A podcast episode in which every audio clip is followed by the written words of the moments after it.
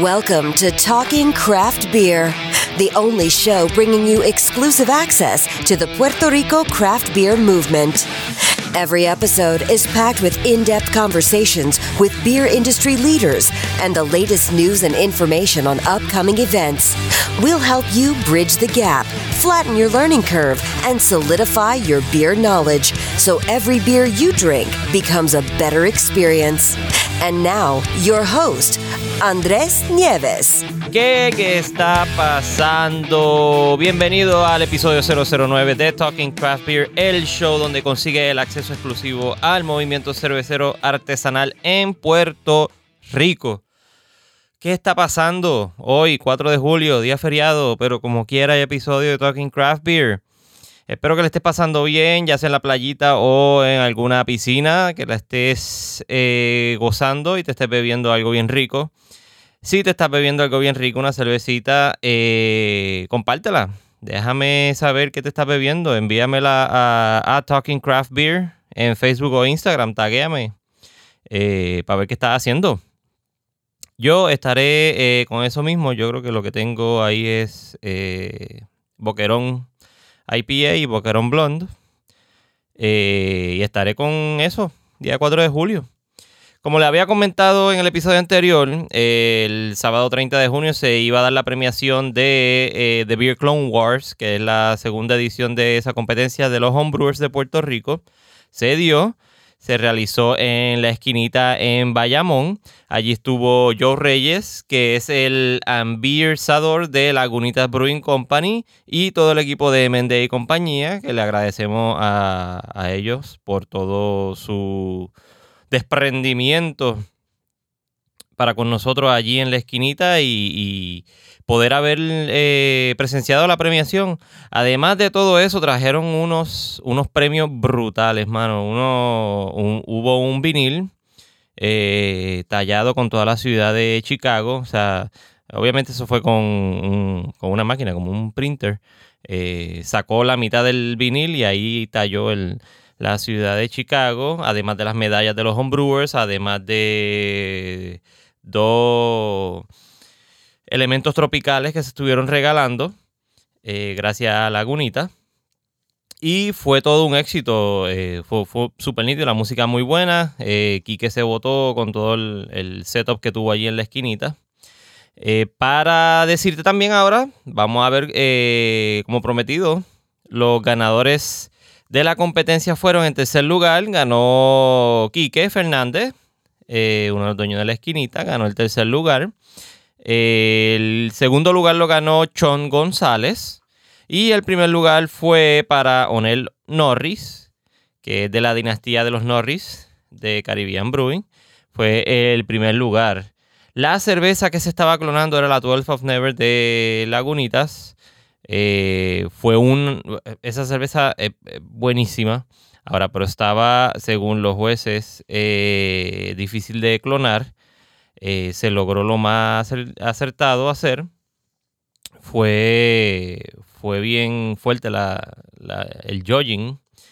Eh, el jogging, para aprovecharse, el jogging se hizo en Taberna Boricua. Le agradecemos a, María y a Villa por habernos permitido estar allí eh, y, haber hecho el jogging y disfrutar allí. Estuvo yo también y todo el equipo también de Mende y, y Lagunitas.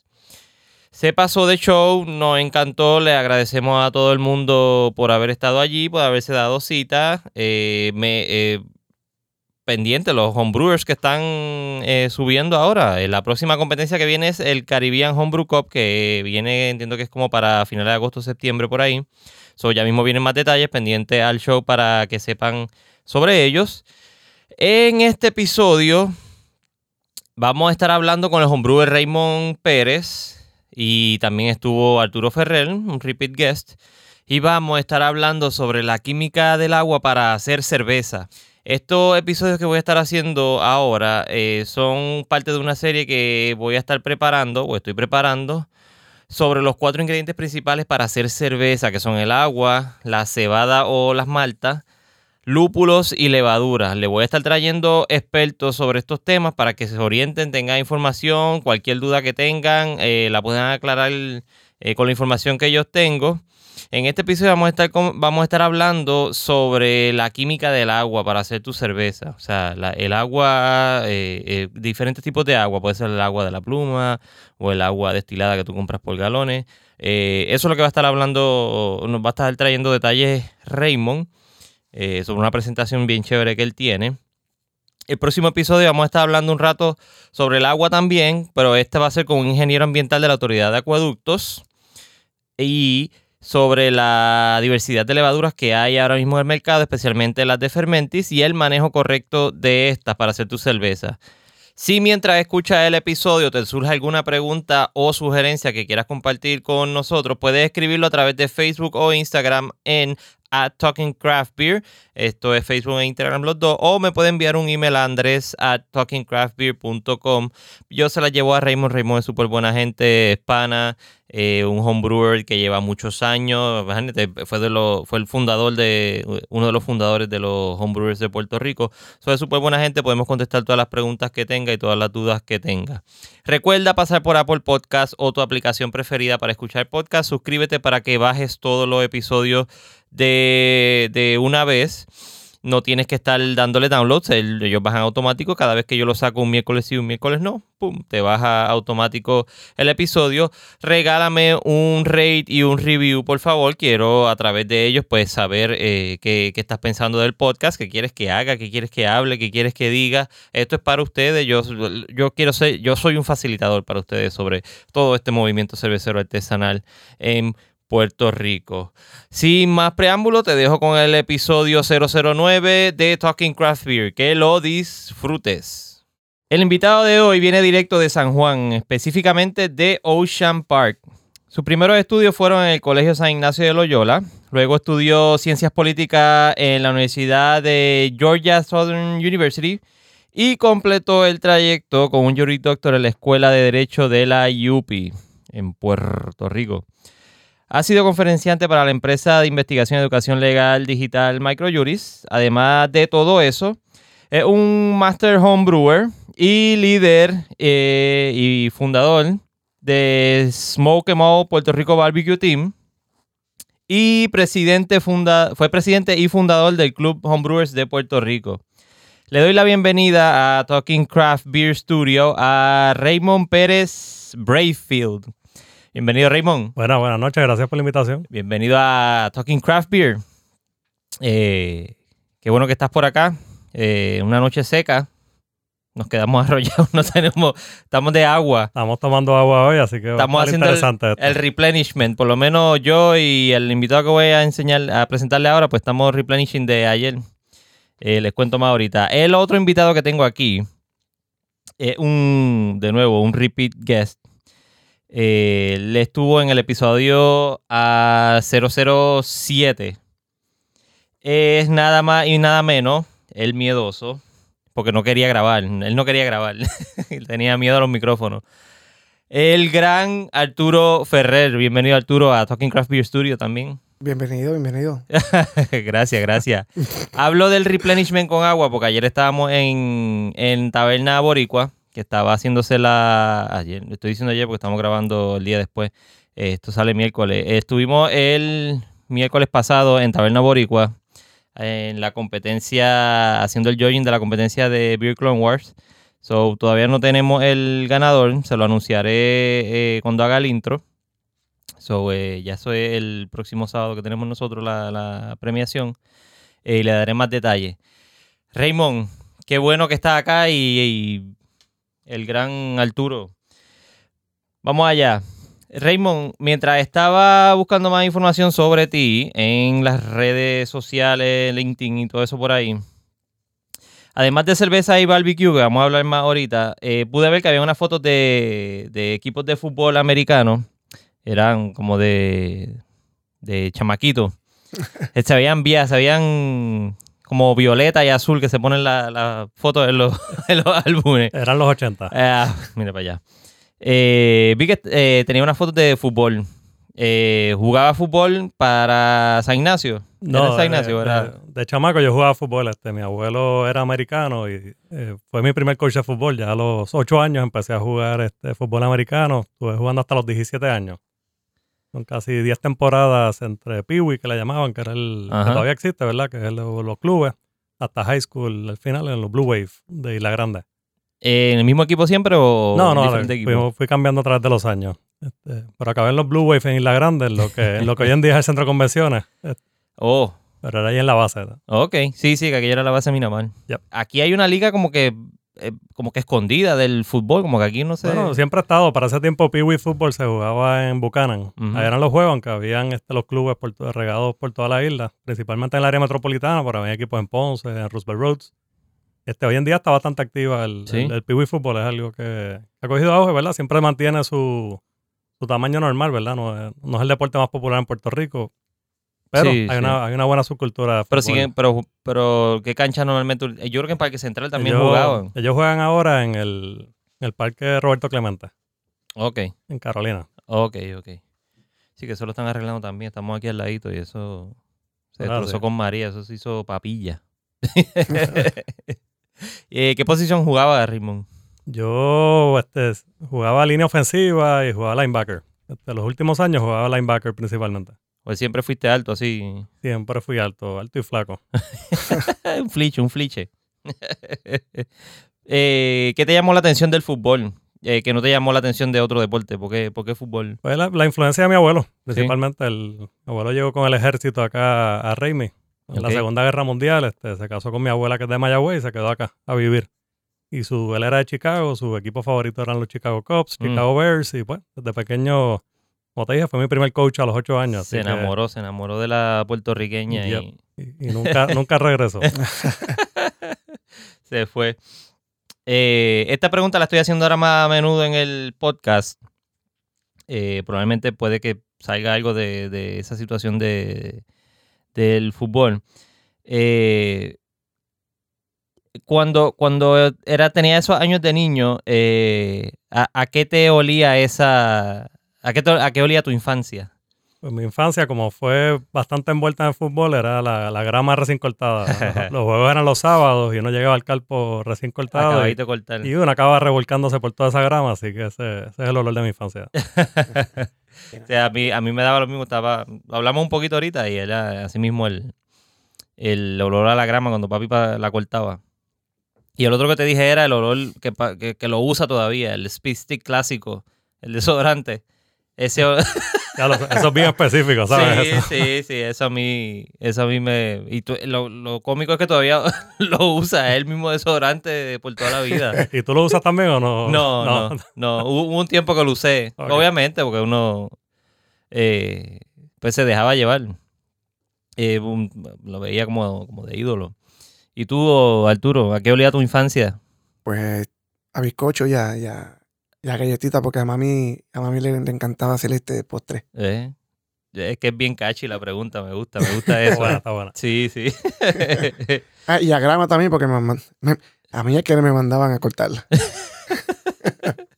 Sí, pues yo le decía, acá don- donde yo me casé y vivo ahora en Carolina, acá, el, el tengo un apartamento, no corto grama, so, lo más que más cerquita es cuando viene mantenimiento a, a picarla. So, no tengo, no tengo, Ya tengo chance de cortarla. Exacto. Jugaste en las ligas de prep school, me diste hasta los 17 años.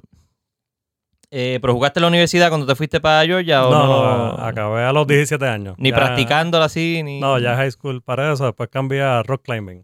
Oh. A, a escalar en roca. Estuve escalando como por 6 o 7 años. ¿Pero indoor o outdoor? Este, los dos, indoor y outdoor. Aquí un tiempo estaba Solid Rock, el Ajá, gimnasio que había, pero también se escalaba afuera en Parque Monagas, en Bayamón, en Ciales. Oh, mm, Así que estuve nítido. escalando, tuve la oportunidad de ir a escalar a Tailandia también. Wow. Este, hasta el fatídico día que me caí. de 20 pies de altura y Wow. caí, caí parado y tuve más o menos ahí, pues paré por el Fémur, momento. fémur roto, La cadera, tibia, la tibia. sí. Wow. Te duele. Pero un Ouch. excelente deporte, en realidad, que el mejor que he practicado. Regresaste a Puerto Rico después que estudiaste en Georgia y caíste en la UPI a estudiar Derecho. Terminaste Derecho. Eh, después de que terminaste Derecho, ¿qué interés vino primero? ¿El homebrewing o el barbecue? Eh, vino el homebrew primero. Este, yo te diría que más o menos para el 2008. Este, ya pues como cualquier persona tú le preguntas interesado en esto, te dice que, ¿verdad? que en Puerto Rico no había gran variedad de cerveza y no era hasta que cuando uno viajaba y veías las opciones y tú decías, contra, wow, ¿qué es esto? Esto El no- mismo cuento de todo el mundo. El mismo ¿verdad? cuento de todo el mundo, sí. esto no es medalla. Sí. Me acuerdo de las primeras cervezas que probé fue la, la Newcastle, Ok. eh, que hoy en día pues no, no me gusta, pero en ese momento lo probé y dije, wow, o sea, qué, qué diferente es esto. Después que sea Eh, diferente. Me pasó similar con la Hogarden, la, la Belgian Wheat, también que la probé y dije, wow, esto, esto es espectacular. Regreso a Puerto Rico y pues no habían grandes, grandes opciones. Eh, y un día hablando con un pana, con Mario Franceschini, él me dice, sí, yo hago cerveza en mi casa. Y yo, ¿qué? qué? Mm. ¿Esto es posible? ¿Hacer cerveza en la casa de uno? ¿Cómo, cómo es esto? Y ahí empezó, ahí empezó el viaje. Coincide más o menos con la llegada de Craft Beer Distributors a Puerto Rico. Yo creo que, sí, Yo creo que para- más o menos fue en el 2007, 2006. para, para- yo creo que para ese mismo momento todo el mundo comenzó a la misma vez, yo creo, ¿verdad? Más o menos. Sí, o sea, si uno mira para atrás, en realidad, cuál fueron los, el origen de esta escena de craft beer, ¿verdad? Estaba, estoy hablando los otros días en el podcast de Borinquen Brewery, Brewery Ajá. que estuvo un tiempo, pero en realidad estaba como que prematuro para su tiempo. En realidad que no... Está muy o sea, uno adelantado, iba, lo probaba, pero no, no hubo gran continuidad. Después vino el Harbor, ¿verdad? Que era, que era ya una institución, tú ibas, Sí, ¿verdad? Lo disfrutabas, pero fuera de eso no había gran alternativa. Hasta que llega Craft Beer Distributors. Y Sí, que ahí es cuando se, se empieza a regar No, toda la fue- cerveza. Allá que uno explota, ¿verdad? Todo el mundo Eh, empieza a eh. tratar de limitar la cerveza que uno, que uno se estaba bebiendo. Ajá. es que fue un cambio radical. O sea, de momento las opciones que uno tenía de cerveza, ¿sabes? ¿cuántas etiquetas tuvieron en su momento? Porque se bebía. Miller, era Miller, Coors Light, Sí, sí, me- medalla, eh, este, medalla, Heineken. Heineken, Heineken. Y, Y- en un, un tiempo hubo Guinness. Schaefer, Guinness, pero era, qué sé yo, un restaurante así Exacto. que otro. Pero una vez llega Craft Beer, pues ahí es que empieza todo el mundo a desarrollar el apetito para diferentes estilos de cerveza. O sea, ya no era quiero beber cerveza artesanal. Ya es decir, contra quiero probar una Saison, quiero probar un Belgian Wheat, quiero probar una IPA, ¿verdad? Que ahí de momento teníamos una gama completa de, de- de cerveza. Yo te diría que ese fue la inspiración de muchos de nosotros, ¿verdad? De probar esos estilos y decir, ok, sea, pues esto lo podemos hacer nosotros. Y ahí es que empieza, yo te diría, el, el interés coincidió. que te, que te empieza. Sí, yo empecé en el 2008, en 2008 es que tengo esta conversación con Mario. Este, ya rápido después empecé a hacer cerveza. Todavía Billy no había abierto la tienda.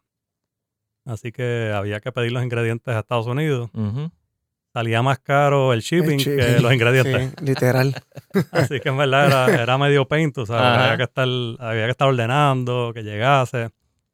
Eh, y nada, estaba, estaba medio, medio complicado. Este, así que nada, una vez Billy abre la tienda, creo que fue en el 2009, debe haber sido, o 2010. Ujú. Pues de momento ahí se abre una gran opción para nosotros de poder, por ejemplo, lo que estamos haciendo ya el grain, poder comprar los granos. Una receta all grain, tú la compras, el shipping online es, es prohibitivo por el peso de los granos. ¿verdad? Ajá. Extracto a lo mejor lo puedes hacer, y, pero ya estar pidiendo 15 libras de grano. Pero empezaste por empezaste por el extracto o fuiste directo. Empecé por extracto. Este, yo empecé primero con un 6 panas. Y decidimos, ok, vamos a hacer un serrucho, vamos a comprarle el ingrediente entre todos. Empezamos a hacerlo y de momento, cuando llega el momento de dividirnos la cerveza, cada cual se lleva un six pack. yo creo que, espérate, yo creo que somos? No, no, no. esto. este, así que nada. ¿Y en qué sistema la hacían? Empezamos extracto. O sea, que era O sea, era básicamente, ollita era la olla en la estufa, extracto, pero sí, desde un principio este, invertimos en, en un Aeration One para oxigenar, este, ¿verdad? Y tenemos algunas chulerías que, que nos, que ayudó después, ¿verdad? A hacer mejor cerveza. Pero nada, Ok. empezamos extracto, después el próximo salto fue a este All Grain con este, el, el mash tun. El mash tun que usamos todo de coolers, como el cooler de Gatorade con el false bottom este, y una olla grande.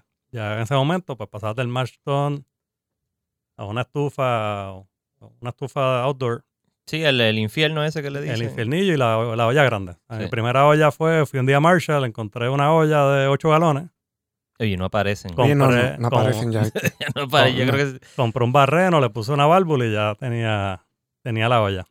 Y nada, con ese sistema es un palo, ¿verdad? Ya, ya con ese sistema no puedes hacer cerveza de calidad mundial. Ya, ya, ya no importa, ya con eso puedes hacerlo. Este, y nada, empezamos, empecé con, con ese sistemita. Ok, ok. Sigue, básicamente el salto que todo el mundo da automáticamente. Tú básicamente fue lo mismo. Sí, una ollita y, y el, y el mash tun, que era el, el, el cooler. Sí. Eso es lo que todo el mundo. ma- Mayormente, cuando tú empiezas en Allgreen es así. Exacto. Y el hecho que estuviese la tienda de Billy, que Sí. no podía ir a buscar 15 libras de grano, pues Es En mucho de- más fácil. ¿Y cuánto, cuánto, cuánto era la diferencia entre el precio de, de Billy? Bueno, ingredientes más o menos era lo mismo, pero el shipping estabas hablando que a lo Sí. mejor era 50 dólares. Y este, más o El menos. envío. Ok. Los granos era casi un dólar por, por, por libra. O sea, tú compras 15 dólares, vamos a poner en grano, pero el shipping te salía como en 30, 40, te salía el- casi el doble. El Sí. shipping. Sí. Tú comprando un, un ingrediente de un dólar. Y lo otro es que si querías hacer una cerveza, pues tenías que mandarlo a ordenar, que llegase una semana después, ¿verdad? Y uno, cuando uno Sí, empieza... era otro, otro Sí, factor que tenías que... No, y que uno empieza bien pompeado, o sea, yo voy a hacer cerveza todas las semanas, te quiero seguir y, y eso es medio anticlimático estar pidiendo y esperando a que llegase, así que en verdad fue un palo este que Billy abriese la tienda, ¿verdad? Somos bastante afortunados de, de tener esa tienda aquí. Y hoy sigue Gracias, siendo lo Billy, mismo. gracias. sí. Gracias, Billy. Gracias.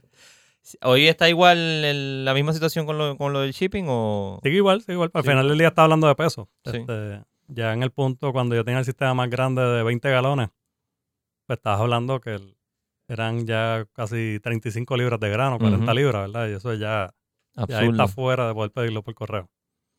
Sí, ahí tiene que ser directo con Billy. Eh, ¿Qué cerveza es la que te gustaba más hacer en ese sistema o mencionaste ya el, el sistema grande que es el, el- por lo menos el que yo Sí, el- conocí? Exacto. Después de ese sistema, yo lo que hice fue que empecé a comprar este dirigido al top tier de Blickman. Este es el que es una torre de, de tres niveles. Cada torre tiene su hornilla. Ese sistema te permitía comprarlo por pedazos. Sea, que por ejemplo yo compré una olla, compré una estufa, después compré otra olla con otra estufa y después hice el salto a comprar la torre e incorporarlas en, en el sistema. O sea, que es Sí. algo modular que uno puede ir Sí, sí. desarrollándolo.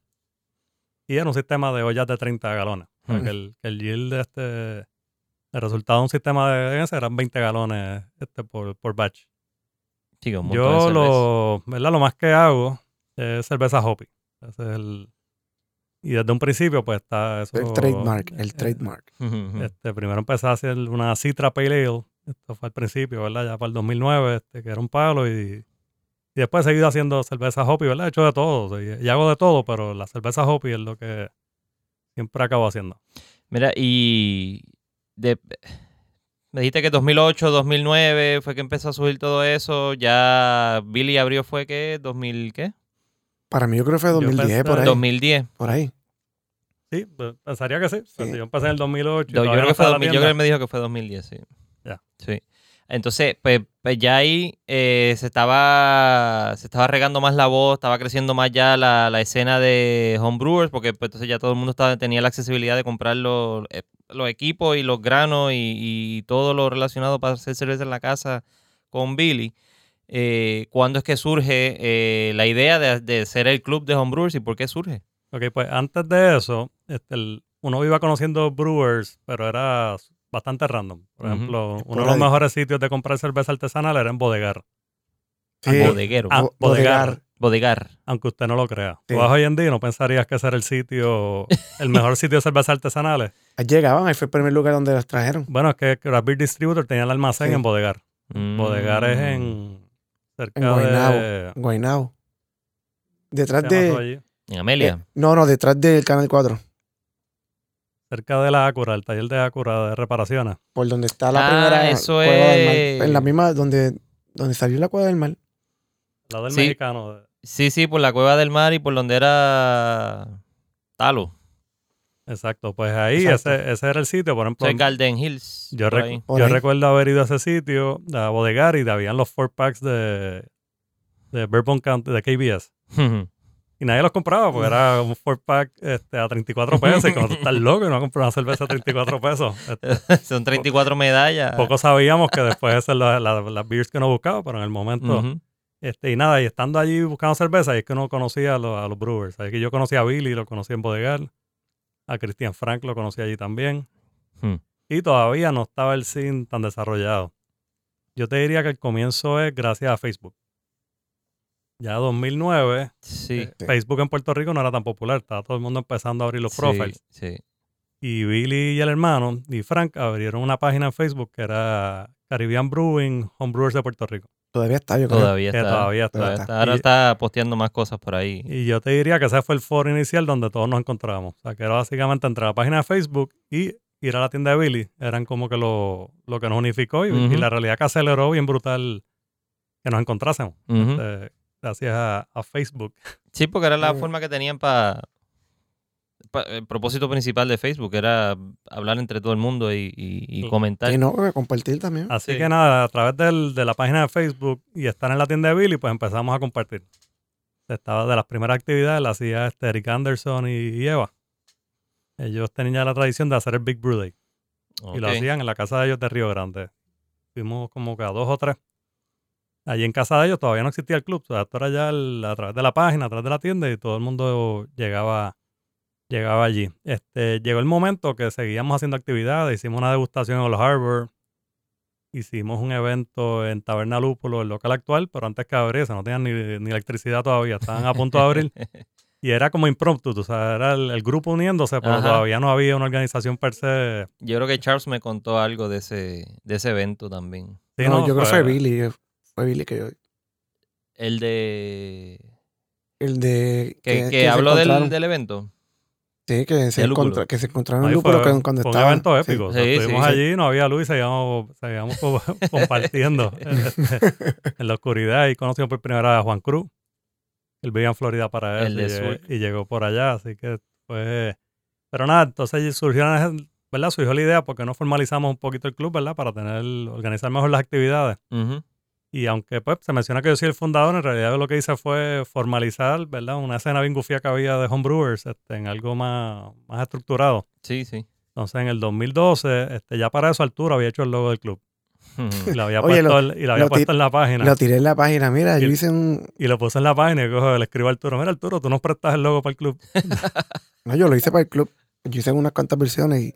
y Exacto. Pero todavía no estaba el club. Tú lo tiraste para la página de Caribbean Brew y Exacto, Homebrewers de Puerto exacto. Rico. Y cuando vamos a hacer el club, mira, necesitamos ese logo. Este, no, yo lo hice para eso mismo. Es como que, mira, hice unas cuantas versiones. Cojan, escojan la que quieran. Y escogieron ahí. Le hicieron un logo jacking. un logo jacking, con permiso. Con permiso, sí. Así que nada, con eso, en el 2012, no recuerdo exactamente cuándo fue, hacemos la primera reunión del club, que fue en, en Taberna Boricua.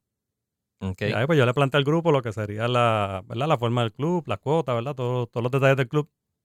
Eh, y ahí se formó. Eh, ya- y de ahí en adelante, pues el club es más o menos lo que es hoy en día. Este, sigue más o menos el mismo formato. Yo fui presidente los primeros tres años. Jorge Ramos era el vicepresidente. Después los segundos, de los otros dos años Jorge fue presidente y ahora está, ahora está aquí que de la esquinita. Quique, Enrique.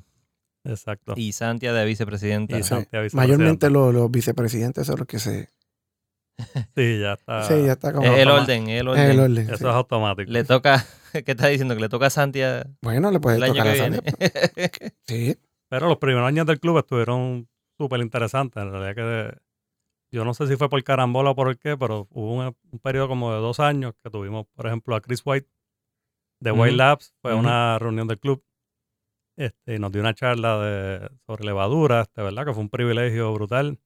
A esa misma charla llegó Carlos Helvis, el maestro cervecero de medalla, a traer la, la cerveza que habían hecho en el sistema de, de microcervecería. Hubo un tour por allá también, ¿verdad? Fuimos a un tour eh, que nos dieron ellos, ¿verdad? Que fueron bien espléndidos en recibirnos Ah, allá. esa es la- Y fuimos allá a Cervecera Puerto Rico y nos dieron el tour completo de la planta y la, de la cervecera artesanal, ¿verdad? Este, fuimos a, a la planta de Bulle en Ponce. Sí. Y fue medio presentado porque creo que nadie nos invitó. Pero llegamos allí y estaban este, Cigar City haciendo una cerveza. Ajá. la que le llaman Hop on the High Seas. Y entonces estaba el dueño, Joey Redner, estaba Wayne, Wayne Wambles, el brewmaster. Y da la casualidad que estaba Jeppe, el de Evil Twin. Ok. Estaba con ellos ese día, compartimos todo el día, probaron homebrew, este, cogimos barbecue. Así que fueron como una actividad de momento, como que "Ah, a rayos. Este, viene mucha gente a Puerto Rico y, y logramos acceso a ellos eh, por eso. En menos nada. Lo brutal que fue, ¿verdad? Y lo que nos dimos cuenta y fue, y fue bueno para, para todos del club, ¿verdad? Ya en ese momento los socios del club están haciendo cerveza que yo diría de world class, o sea, homebrew de usted tenga. Y al estar expuesto, por ejemplo, tener a Chris White decirte, diablo, esta cerveza está espectacular, tener a Joey Redner de Cigar City diciendo, wow, esta es, esta es una IPA de calibre comercial, ¿verdad? Que nos lo decía, ¿verdad? La- las cervezas que le dábamos fue, fue una experiencia brutal, ¿verdad? Al final del día uno hace, uno hace homebrew para compartirlo. Ma- mayormente Y- uno lo hace Es compartir. para compartirlo y para Y la satisfacción de que, y el orgullo que tú estás dándole a alguien y que, y que lo aprecien, ¿no? Imagínate, tú hacías cua- ¿cuánto? ¿25 galones? Ese, obviamente era para compartir. Era para ¿verdad? compartir, sí, sí. Si me, Obligado. si me tomaba un six pack llora mucho. Todos los Claro lo, hombres. que, claro que estamos hablando contigo en, Todos en los- el episodio tuyo, Arturo. Sí. Que, que es el- la dinámica de- del homebrewing, es, Mayor- para compartir. Mayormente uno lo hace para compartir. ¿Verdad? Eso es. Sí, sí, por ejemplo, otro de los, de los buenos eventos que tuvimos, este, el, el club estuvo sirviendo cerveza en el West Beer Fest Ah, sí, y en el Beer bien Fest de San Juan. Y por ejemplo, en el Beer Fest de San Juan llevábamos 12 cakes y teníamos nuestro booth y estábamos sirviendo Hay una, cerveza. hay una foto épica con todos los cakes así. Y la realidad que la recepción de la gente con, con la variedad de cerveza que teníamos y la calidad, o sea, estaban estaban súper impresionados. Lo mismo hicimos en el West Beer Fest, estuvimos Ay. sirviendo cerveza allá. Esos dos, esos dos eventos estuvieron bien buenos. ¿Y qué, qué ha pasado con esos eventos? ¿Por qué ya no, por qué no se ven Eh, tanto? No Parece sé, que no sé si ya- es culpa de María o... No ¿Por sé, qué? no, pero, Pero no. hace, hace como dos años que no se da. Sí, no sé, el No- productor, sabemos, el para- productor parece que dejó de hacerlo. para nosotros era un palo, ¿verdad? Y nosotros íbamos ahí y donábamos la cerveza, no es que nadie los compraba la cerveza, era más para la satisfacción de nosotros. Exacto. Por ejemplo, en el, el Beer Fest de San Juan llevamos una cerveza que hicimos Arturo, Jorge y yo, que era la Guayacoco. La guayacoco. Y hay gente era- que estuvo haciendo fila para probar la guayacoco. Y era, eso era una Berliner Weiss con guayaba y coco. Ok. Nice. Sí, sí. Pero estuvo- estuvo bueno.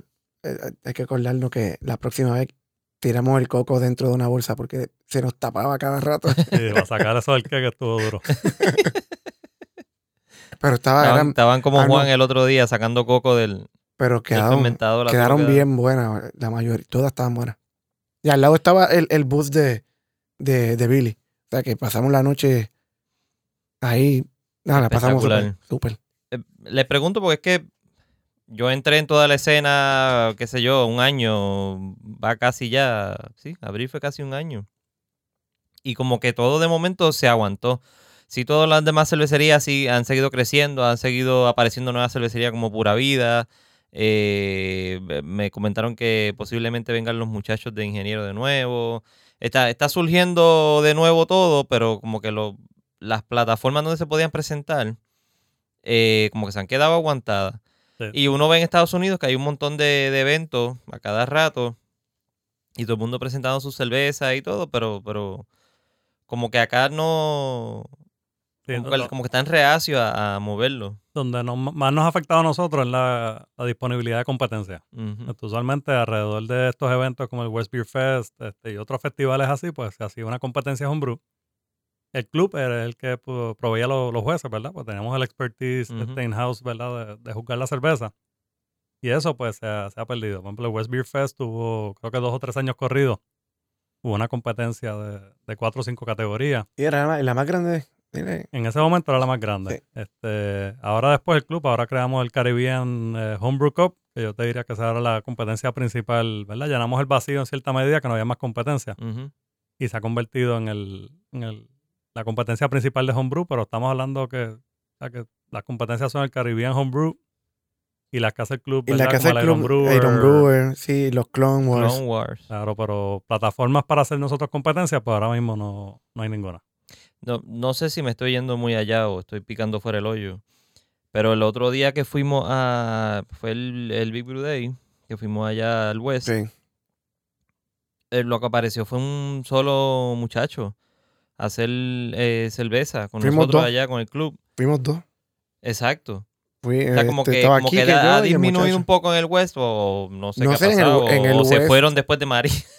No sé, mayormente se daban acá, ¿verdad? Pero, Sí, sí. pero le hicimos para, le hicimos en, en- Ajá. en el West para que para poder compartir con la con, con los homebrewers del West, pero. Sí, tradicionalmente el Big Brew Day se, ¿verdad? empezaron informal en casa de Eric y Eva al principio. Este, después el club lo estuvimos haciendo en, BTS. En BTS. Ah, no, en, Sí. Una vez lo hice- no, de un BTS, sí. sí, en BTS y ahí usualmente iban como 10, 11 personas con sus equipos eh, a cocinar. ¿verdad? Que eso es un buen quórum. este, Ujú. se da un- Sí, una, fueron una súper buena actividad. No, se daban Este, buenas, se daban buenas. Este año pues se experimentó con ir al oeste, pero usualmente en el área metro pues eh, tienes 10, 11, 12 personas llevando, llevando su cerveza y mucha gente, usualmente ese evento es abierto al público para que vayan a ver cómo uno hace cerveza y aprender también. O sea, Ujú. que llega Y se dan gente. charlas, que tú dabas charlas también. Sí, usualmente incorporamos una charla, una charla en esa en, en ese evento también. Y hay un montón de gente porque tú ves las clases de Billy llenas. O sea, que hay un Claro. montón de gente interesada en, el, en, en lo que hace cerveza artesanal en la casa. Definitivo. El otro evento que hacemos en el club es el Learn to Homebrew Day. Y usualmente lo hacemos en conjunto con Billy. Estos son eventos de la American Homebrew Association. Sí. Lo que es Big Brew Day y el Learn to Homebrew Sí. Day, pues son unas fechas específicas para eso. El Learn to Homebrew Day, pues es un, eh, el evento que nosotros enseñamos. Básicamente invitamos al público en general para que vayan y nosotros compartimos, ¿verdad? El- la pasión por esto de la cerveza y nuestro conocimiento, ¿verdad? que, eso, sí. que eso es otra de las cosas satisfactorias de esto, ¿verdad? Tú no poder compartir conocimiento y ayudar a, a alguien a hacer mejor cerveza. Sí, eso siempre lo digo, prácticamente la, de las metas o, lo- o lo- la razón por la que yo estoy haciendo este podcast.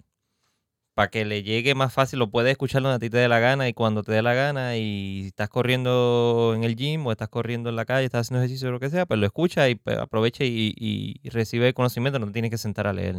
Claro, claro. Eh, es la ayuda que, que- que estoy promoviendo yo a través del, Sí. del podcast. No, no, y, y bienvenido. Este, siempre es bueno leer también. Hay, hay varios libros que, que a mí me ayudaron mucho en el desarrollo de Homebrew. Te diría How to Brew, el de John Palmer. Ujú. Es que es como clásico. es el clásico que hoy en día, yo diría que suplantó el de, el de Papacian, ¿verdad? Que es el clásico. El de John Palmer, inclusive tiene una edición nueva. Yo te diría que ese es el de los libros que me, me ayudaron.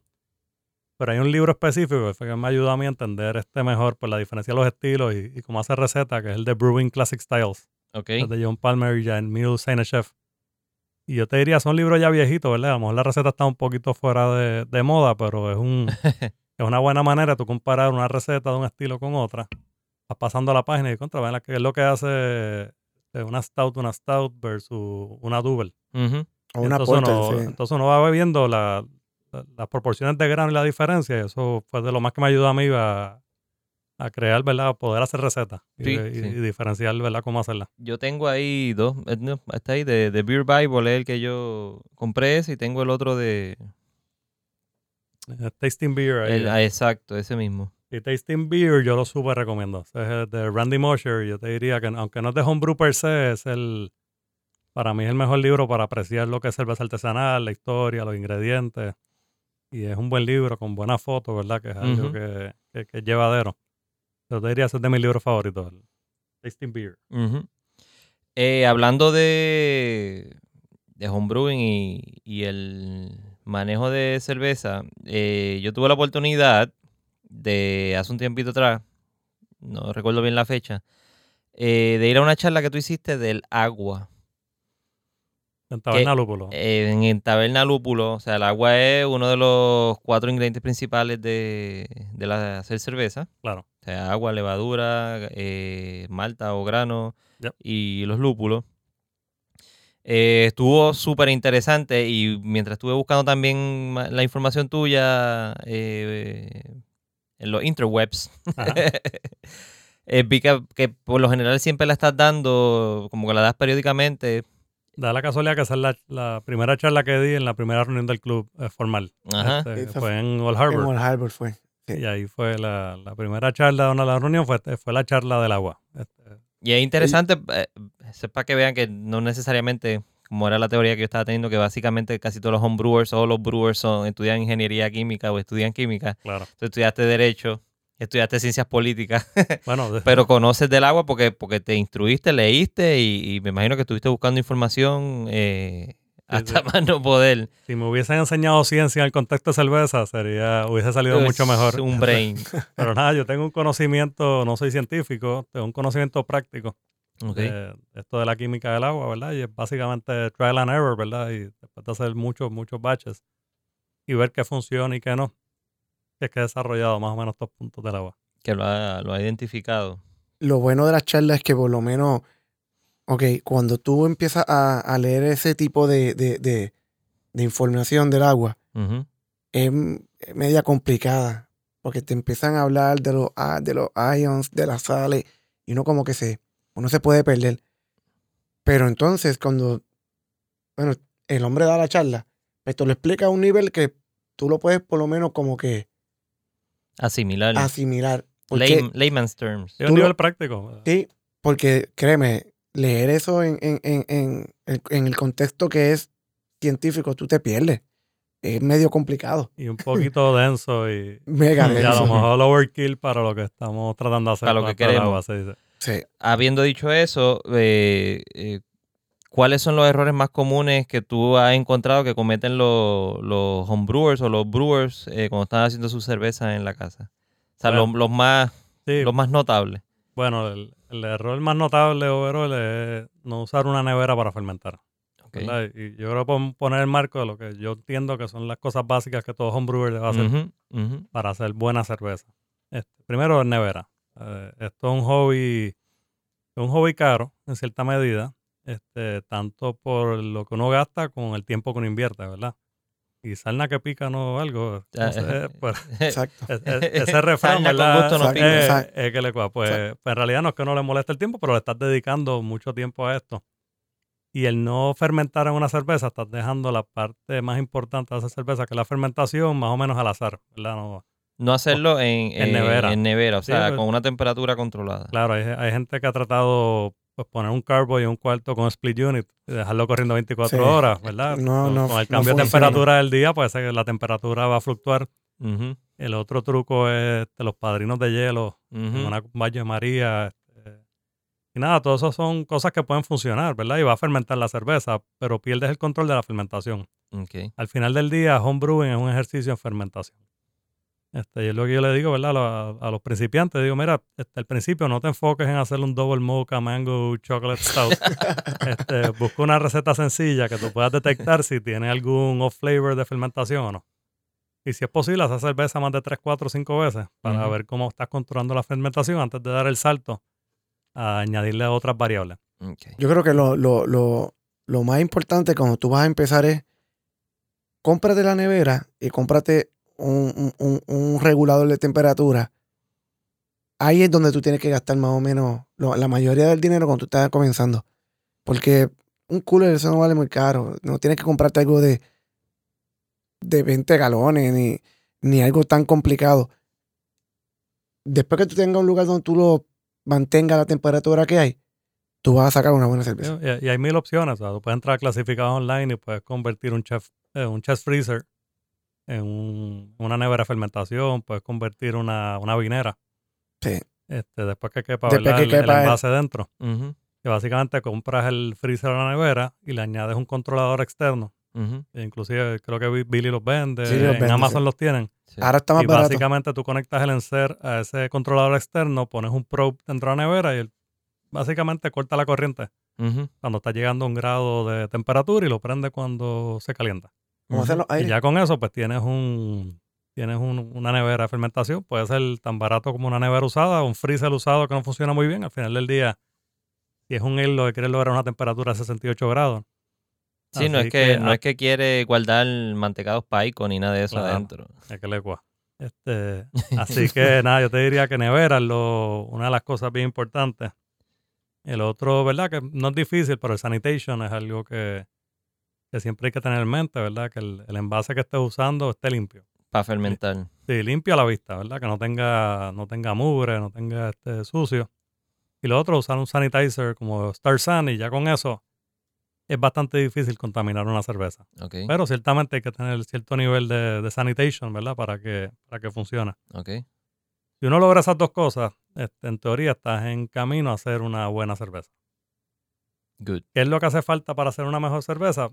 Pues este, son estas otras cosas que voy a mencionar este, y son básicamente replicando lo que hacen las cerveceras comerciales.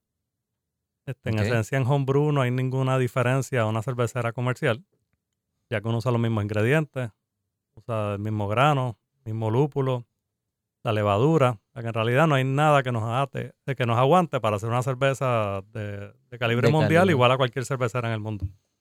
Así que lo que uno hace es replicar algunos de los procesos que ellos usan. Y el, lo del agua es uno de ellos. Este, déjame hablar un segundito de qué tipos de agua uno puede usar en Puerto Rico. Ok. Está la de la pluma, la del agua de acueducto. El agua de acueducto en Puerto Rico tiende a ser buena para hacer cerveza. Lo importante es removerle el cloro. Sí. ¿verdad? Si tú le dejas el cloro en el proceso de, de fermentación, pueden salir unos clorofenoles que te pueden dar un sabor medicinal o sabor a band-aid purita. Acu- Así que como, como mínimo, agua de acueducto funciona muy bien, pero hay que filtrarla para sacarle el cloro.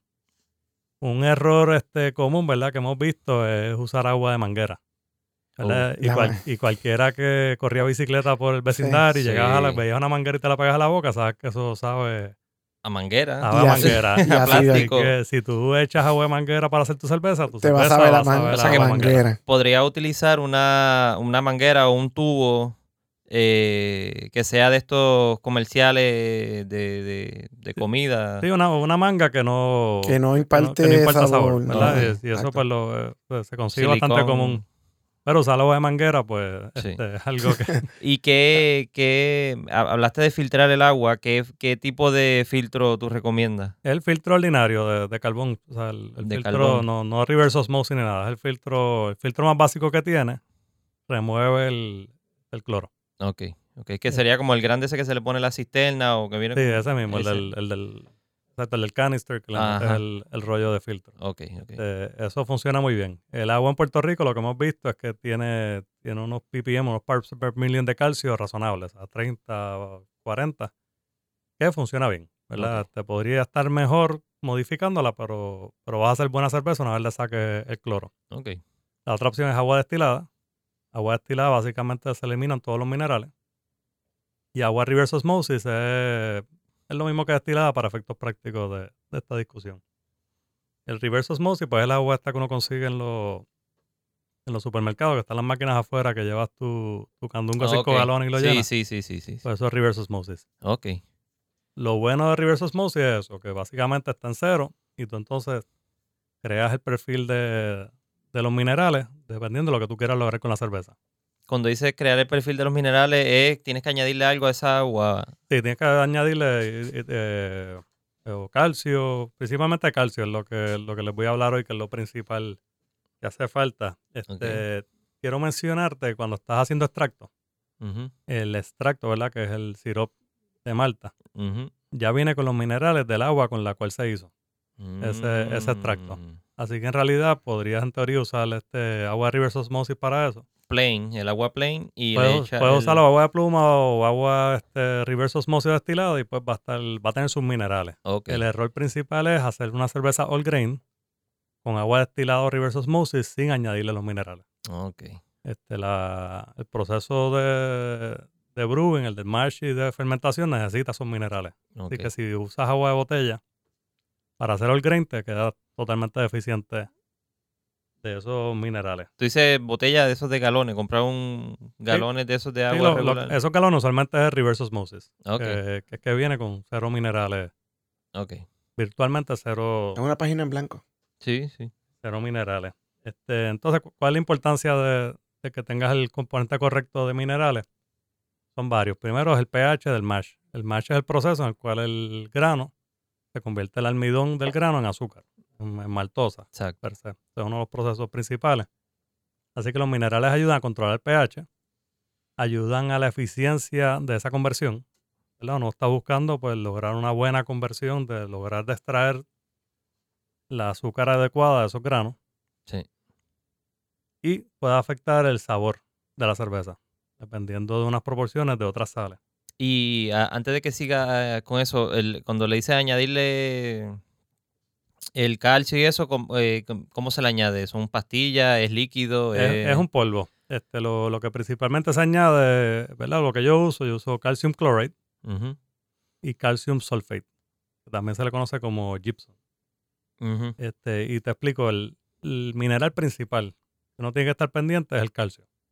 Ok, El calcio es el mineral milagro que logra que, que todos los procesos continúen. Por ejemplo, el calcio te ayuda a la claridad del wort, ayuda a la eficiencia de, de la conversión y es necesario para una buena fermentación. Así que estás hablando de calcio, en realidad es el enfoque principal de los minerales. Y se está hablando de tener de 100 a 150 parts per million de calcio. Lo que ocurre es que el calcio usualmente no viene solo, viene como Ujú. calcium chloride o viene como calcium sulfate. Ok.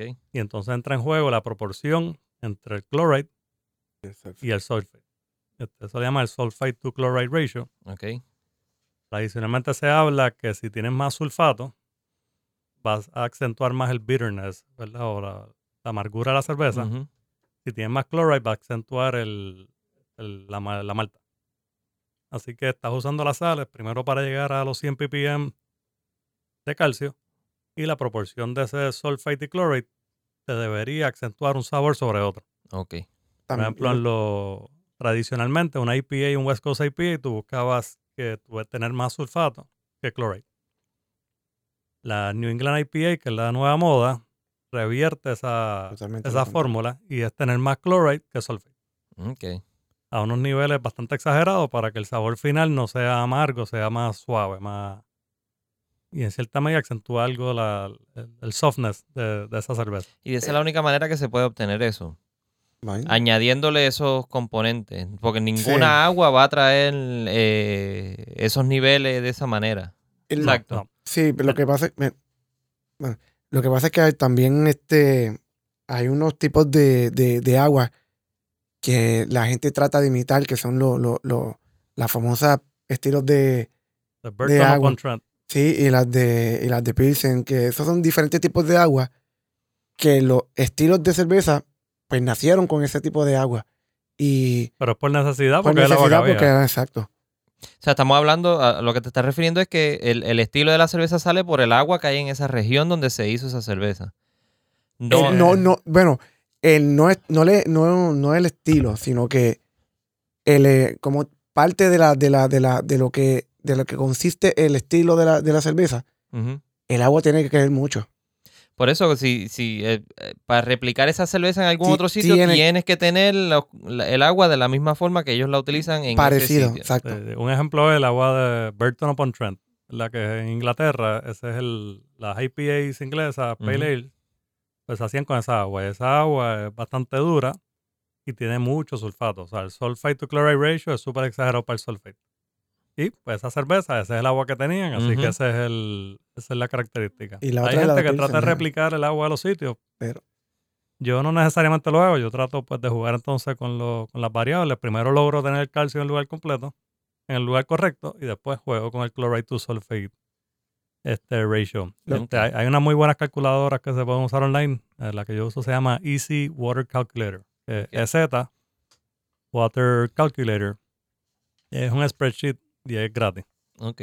Básicamente, uno entra arriba, pues las características de tu agua. En términos dónde- de minerales. ¿Dónde yo conseguiría lo- las características?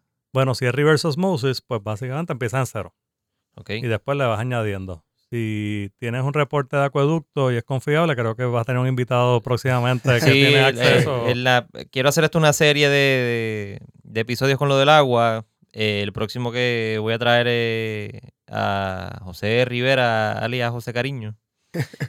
Lo conozco, lo conocemos. Él es homebrewer también. él es un Y, y pues quiero hablar con él también de eso. Y, Pues, pues una buena pregunta es si, si son confiables los reportes de acueducto para uno poder decir en mi casa, yo cojo esa información y puedo entrar a eso como el agua de la pluma. Tiene X ppm de calcio, tiene chloride, tiene sulfate. Eso tiene un impacto en el pH también. ¿verdad? Que esa, esa composición de los minerales te va a determinar el pH también. Este, y es la otra importancia de los minerales. Este, por lo general, para tú lograr esa conversión de almidón a azúcar necesitas un pH idóneo ujú, el pH podría variar de, ¿verdad? Si, no no vamos a ponernos muy ner- demasiado nerdos con esto hoy, pero si es, si es beta o, o el otro, pues está, de- hay- cada uno tiene un range específico. Lo que se usa por lo general es 5.2 de pH como un baseline. Menos de 5.2 no vas a lograr una buena eficiencia de conversión. Más de 5.8 puedes eh, sacar la astringencia a los granos. Así que tú buscas, este, son minerales, si tú haces el cálculo entre los minerales que tiene el agua y los granos que estás usando, y el volumen de agua te va a decir cuánto es el pH.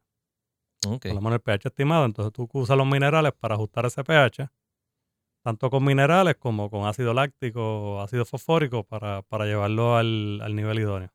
ok.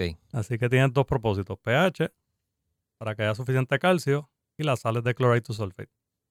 Hay otras sales misceláneas, pero en realidad yo, yo me enfoco en, En esa, en esa. en esa solamente. Sí. Ok. Eh, yo entiendo que básicamente cubrimos los principios básicos que se deben seguir para lograr esa, esa que son- serían eso mismo, lo que acabas de decir, los principios básicos de, para hacer la cerveza. Claro, ahí este, para hacer mejor cerveza, aparte de, de usar el agua, el otro es eh, introducir oxígeno en, la, en el wort, ¿verdad? En, la, en el líquido antes de fermentarlo. Ok. Cuando tú hierves este, en el proceso, o sea, que tú haces el mash para hacer la conversión del almidón a azúcar, ujú, pasas ese líquido al brew kettle y lo hierves, en el proceso del beer el líquido estás, este, se, se está saliendo el oxígeno. Y la levadura necesita oxígeno para reproducirse. Ok. Así que tradicionalmente, pues uno usa un. Te sientas en el piso con el carbo y lo meneas para adelante y para atrás muchas veces este, para lograr oxigenarlo. Este, aparte de que es bastante cansón, este, lo que estás introduciendo es oxígeno, ¿verdad? Lo que, lo que hay en, Aire, en el ambiente, que es Sí, aire. sí. Aire, que no es oxígeno puro. oxígeno puro, exacto. Y, anyways, eh, no- nunca vas a llegar al nivel que tú quieres, que necesita la levadura óptimo. Ok. Así que una de las técnicas que yo uso, pues le, introdu- hago- le añado oxígeno puro. Eso te iba a preguntar si era literalmente oxígeno. Oxígeno. es puro, oxígeno sí. puro, sí. Se usa un diffusion stone, ¿verdad? Que es el que se usa usualmente para las peceras, la piedra porosa. Ajá. Y le añades oxígeno al, al mosto o al, o al wort. Ok.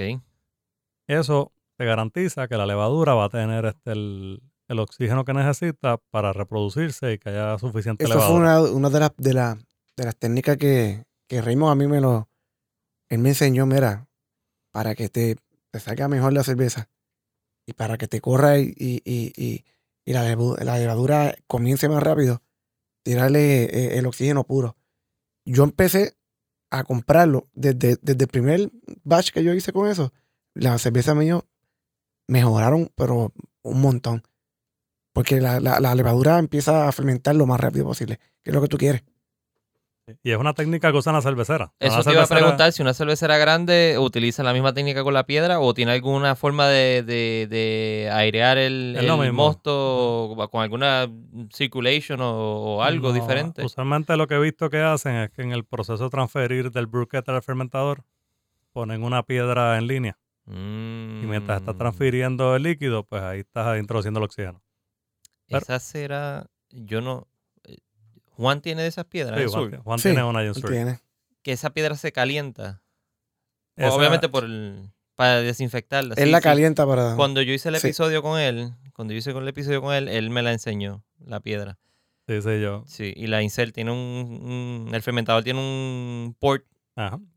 y Eh, ahí la, Sí, no, pues no, el- esa es la piedra de carbonatación eh, exacto, que se usa. Esta es otra piedra que se usa para dar oxígeno. Este, como lo tiene Juan, él lo pone en línea. Ajá, O sea, en el proceso, creo que es a la salida del World Chiller. ajá, Él lo pone y tú hay un side glass y tú ves el, ese, proceso de, de añadirle el oxígeno. Así que nada, es una técnica que usan las cerveceras comerciales y no hay razón por qué un homebrewer no puede usarlo, ¿verdad? Es algo que ¿Y está a nuestra disposición. ¿Dónde se consiguen esas piedras?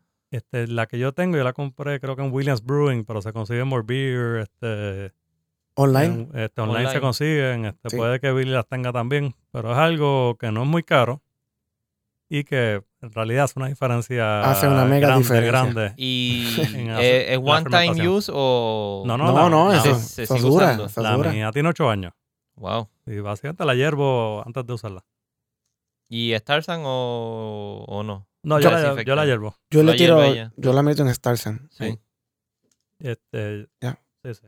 Y yo la hiervo y con eso Sí. nunca, nunca he tenido, Sí, nunca he tenido- yo nunca nunca he tenido problema. problemas. Este, lo otro, ¿verdad? Y yo creo que, que Cariño te va a hablar de eso la semana que viene, pero es el, la cantidad adecuada de levadura. Ok.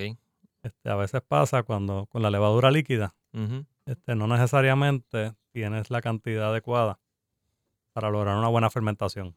Este, te recomendaría, hay una página G-Speech Calculator. Hay varios de, los, de las páginas lo tienen. Yo uso el de Mr. Multi. Mr. Marty. Y ahí pues tú pones el volumen de cerveza que tiene, le pones la gravedad y él te calcula cuánto debes usar, ya sea en líquido, en seco, si es una ale o es una lager. Ok.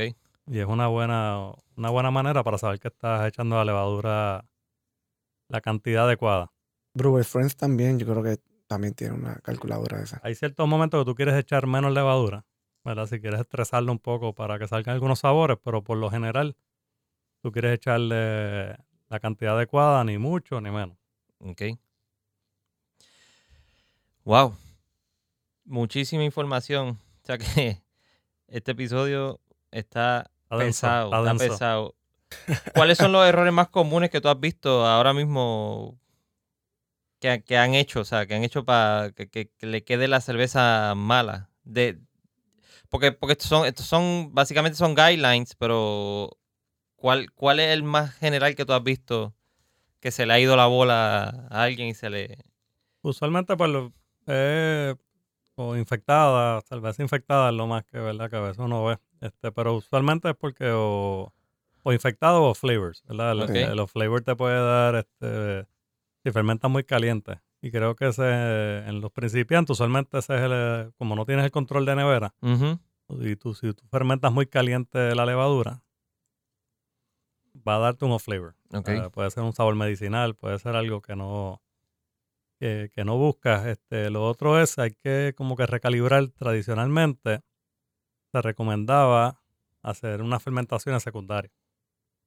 Eh, y esto ya viene de Papacian y de los kits. que Tú haces una fermentación inicial y ahí transfieres a una segunda envase y lo dejas dos semanas más.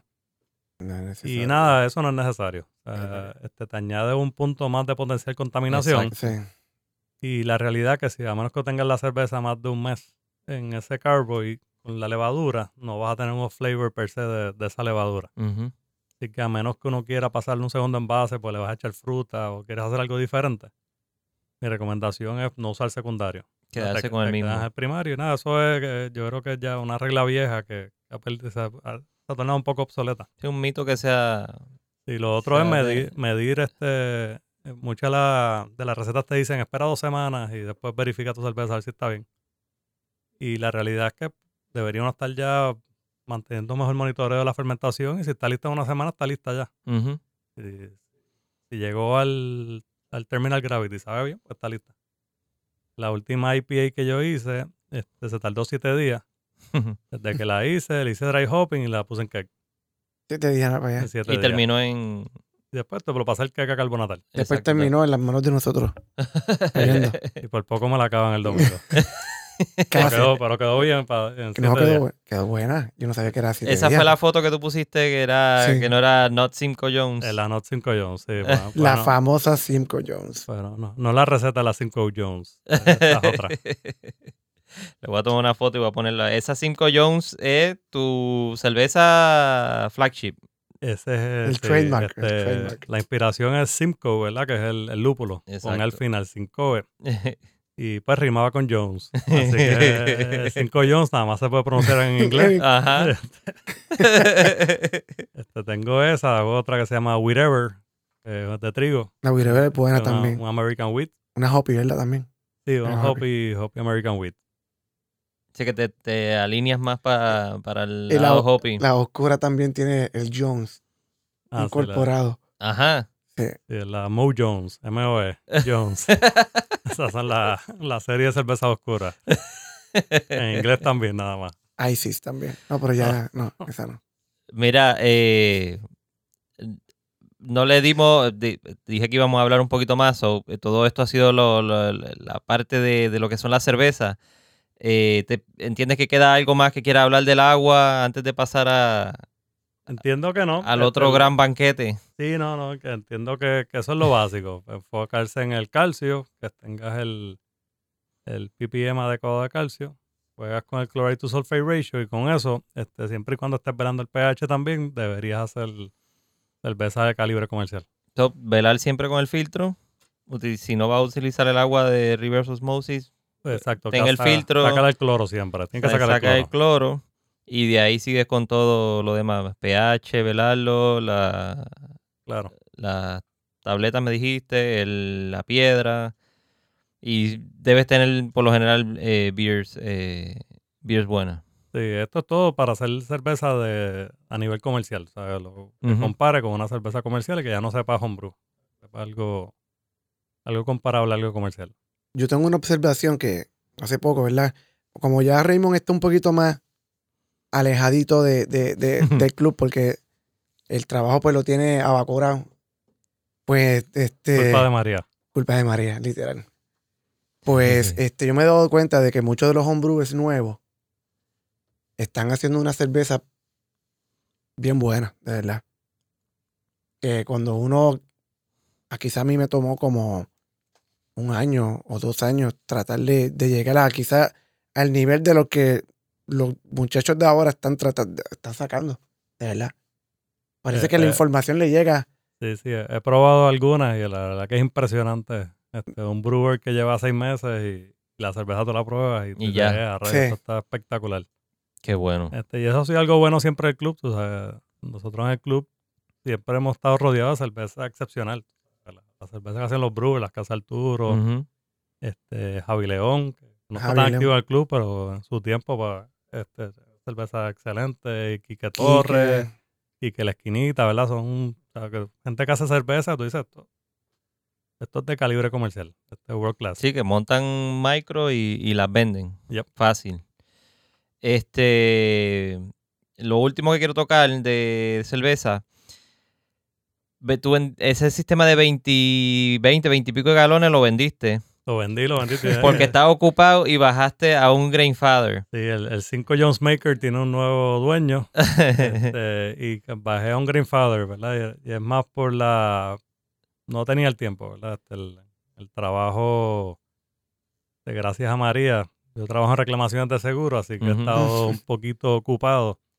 Eh, y nada, pero quiero hacer más a menudo, más variedad. Y, y entonces Arturo me, Lo convertí en la religión me de los, hizo un los brain- grandfathers. me hizo un brainwashing este, y ahora compré, compré un Grandfather y... Oye, lo usamos el domingo pasado. Lo, y- lo estrenamos el domingo y en verdad, comparado al otro sistema, es mucho más, mucho más fácil hacer la cerveza de la misma calidad, ¿verdad? No, no hay ningún sacrificio en calidad. La única diferencia podría ser en la eficiencia, pero al final del día no hay ningún...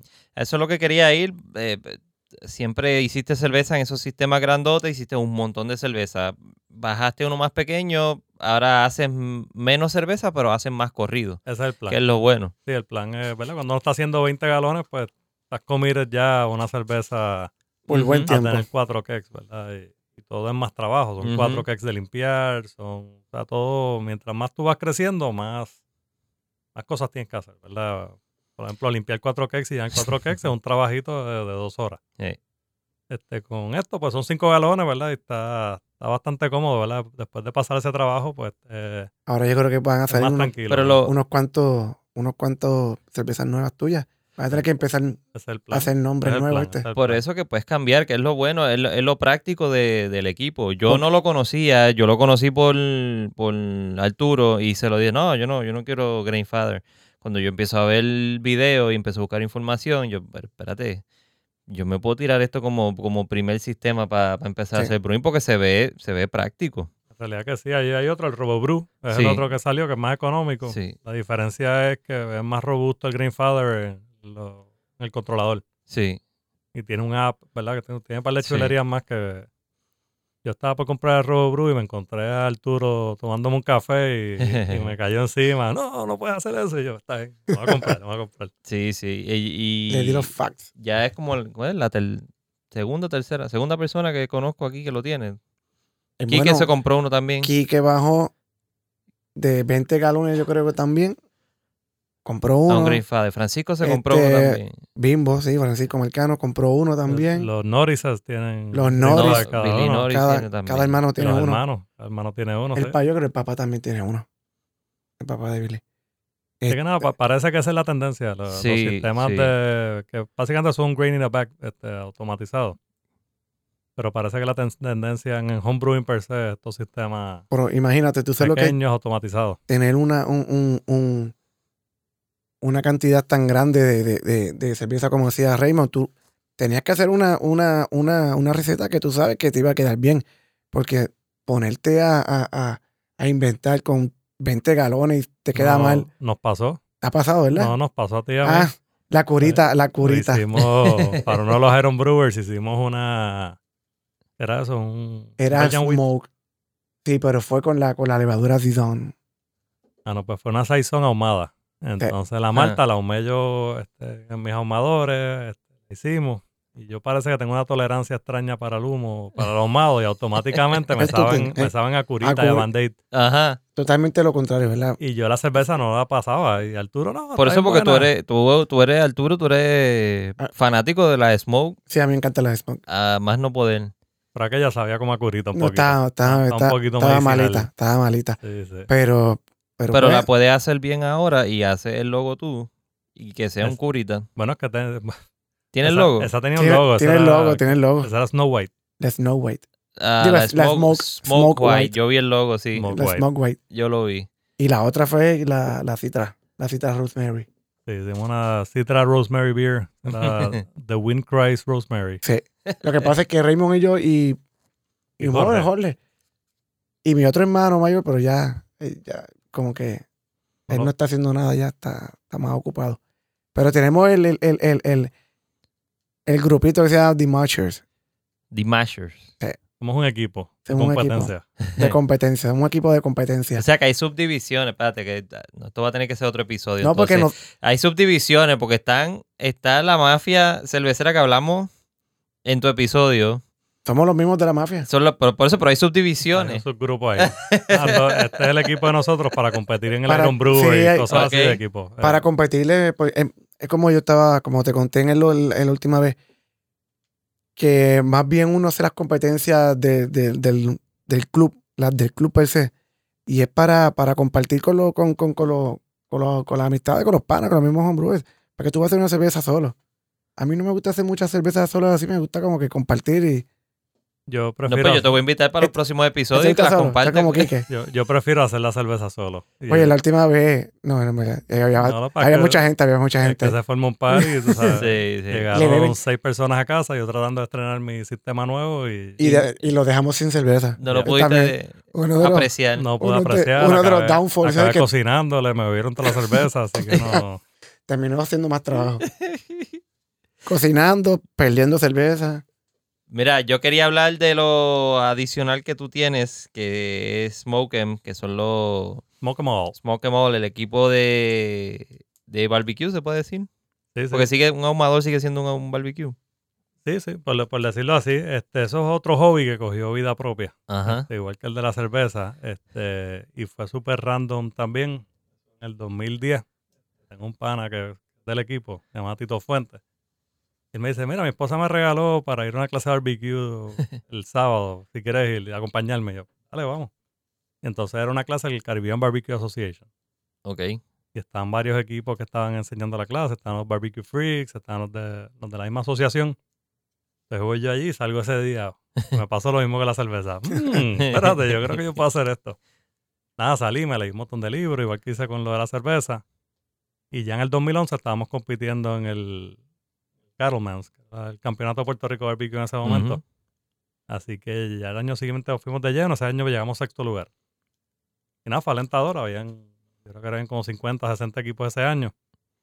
Entonces hemos- seguimos, seguimos compitiendo, entonces en el 2012 ganamos el campeonato barbecue. El Cattleman's al año siguiente lo ganamos. Hmm. Y eso pues, nos me, me dio la oportunidad de ir al campeonato mundial, al Jack Daniels World Championship allá en Tennessee. Allí me asocié con, con mis panas de Barbecue Freaks eh, y fuimos para allá a competir. Llegamos cuarto a nivel nacional en salsa. ok. Wow. Eh, y nada, después ha seguido esta, esta subcultura, todos los años compitiendo en barbecue. En 2016 fuimos campeones nacionales de nuevo.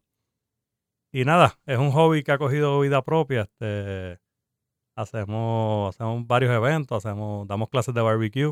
Este, Y vendes la comida. y vendemos comida, pero Sí. sigue, sigue siendo una extensión del. No, no es un negocio, sigue siendo la extensión del hobby. Ajá. Hemos tenido ya, hemos cocinado tres veces en, en la esquinita en Bayamón. Los últimos dos han sido, ha sido un éxito. Tienen que llegar temprano porque Pero se si- acaba. Se acaba. Siempre que llegan, Sí, ya, la comida se está, Se acaba, rápido. Se acaba rápido. la comida está durando como dos horas y media, tres Sí, horas, ya se rápido. va. Y estoy llevando mucha comida, ¿verdad? Que mucha gente yendo a comer barbecue. El, el- el Pero hombre si, se quiere, si alguien trasnocha. quiere comprártela, puede hacerlo. Pero hacemos caterings, pero es, tú sabes, Más- ocasional. más que- close, sí, sí. que ten- no, pero hemos hecho catering de 100 personas, por ejemplo. Ok. Pero es que tengamos el tiempo. Ok.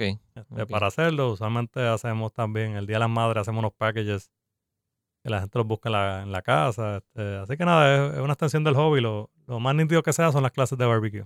Ok. Que la damos dos veces al año. Yo la hago en mi casa allá en Ocean Park. Realmente van de 20, 30, 40 personas y enseñamos a hacer barbecue. Con ¿Y le da tiempo para comérselo? Eh. Bueno, yo hago como el chef Piñero. O sea, que cojo y hago un brisket y un pulled pork la noche antes. Hacemos uno en vivo al momento para entonces beber y saco. Sí, saco la, la técnica de, de la televisión. La técnica de- de del mediodía. la técnica del mediodía.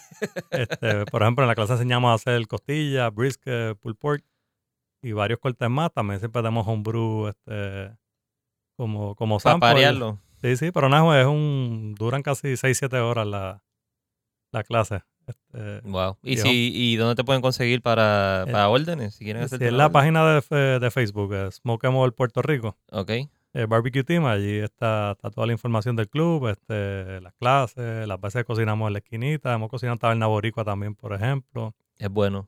Eh, hemos hecho eventos Hicieron de la Daniels, comida, la comida, ustedes hicieron la comida para el, para el cumpleaños de mi nena. eh, que le eso es así. Y tach, esa gente Les gustó, les gustó. eh, Raymond, Raymond y sobró, sobró un montón. Raymond no- o sea, no había mucha gente. Entonces sí. estuvimos comiendo como por dos días. él se lleva, él se lleva hobby para, para el trabajo porque le cocina también a los, a los Ah, compañeros de trabajo cuando, para bajarle ¿verdad? el, Ahora para María estuve cocinando todos los sábados. Ajá. Como trabajamos en reclamaciones de seguro, había que trabajar todos los sábados. ah, para darle el. Así el- que nada, me llevaba mi, el barbecue allí, hacía 50, 60 hamburgers homemade este, allá mismo en el trabajo. en el trabajo, en el estacionamiento. Así que, pero nada, igual que la cerveza, un hobby que ha cogido vida propia. ¿verdad? Y, y nada, eso es de, lo- de los gozos de la vida, ¿verdad? Son los hobbies. Sí, sí. Saluda, saludo a Gary que debe estar por allá escuchándonos, A ¿verdad? Gary, sí, Gary, que se acaba de mudar, pero es parte Sí, de Smoke and todavía. Eh, quiero agradecerte, Raymond. Si quieren eh, obtener más información, tienen preguntas o cualquier cosa de, de lo que hablamos del agua, eh, pueden escribirme a la página de Talking Craft Beer, que es at Talking Craft Beer, at Talking Craft Beer, en Facebook e Instagram. Eh, pueden, ¿Tú tienes Facebook también o no? Sí, en Facebook, eh, Raymond Pérez en Facebook. Ok. este, y en Insta- Instagram es Raymond Serep, un Pérez al revés. Pérez al revés. Ahí posteo por las fotos de barbecue y de cerveza principalmente. Pueden seguir a Raymond también por ahí. Cualquier pregunta se la pueden dirigir a ella, me taguean a mí o me escriben a mí también a- al email. Cualquier pregunta que tengan, andres at talkingcraftbeer.com para yo dirigírsela a Raymond y, y nos ayudamos. Yo también estoy en ese proceso de aprender. Ya mismo vendrá mi primer brew. Tengo unos planes ahí, lo tengo escrito ahí, mira, en el cristal está. Grandfather First Brew. Nice. Ya, Un- ya, una, una ya, serie de videos y review que quiero hacer. ya sabe el estilo de cerveza que quiere hacer. Eh, escribí un nombre ayer por error y creo que era Bere, Bere- Beremofo. el nombre de la cerveza. Ah, ok, eso no es un estilo. No, no un No. estilo, era un nombre. Eh, yo creo que era una, una Belgian que había cuadrado con Kike para hacer una Belgian. Una Belgian. que él me dijo que era la más fácil para hacer. Eh, No una chocolate, vanilla. No, no, no va a ser, eh. no va a ser Sí, stout no ni te nada. muy estrambótico. No, no, no, no. Algo sencillo que lo No, pueda grabar y me salga. No yo como te, yo, yo te recomendaría inclusive hacer algo con una levadura, la USO5, que es la levadura del American Ale, que es algo, porque una levadura belga pues va a tener unos sabores fuertes y no necesariamente vas a poder saber cuán bien fermentó, ¿verdad? Si es un clean fermento o no. Usualmente con la USO5, la, la Chico Strain de American Ale. Es bien neutral. es sí, una levadura es bien neutral. Sí. O sea, y tú vas a saber, este, vas a poder ver mejor cómo fermentaste. Good. Mi ¿Ves? recomendación. Ahí está. Ya está. Y si tienen que- alguna otra recomendación, además de la que me dijo Raymond, eh, me la escriben también por Facebook. Bueno. Y, y la debatimos para el First Brew de Talking Craft Beer.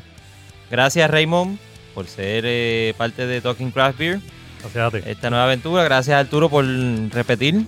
Gracias, gracias. Qué bueno que, que viniste.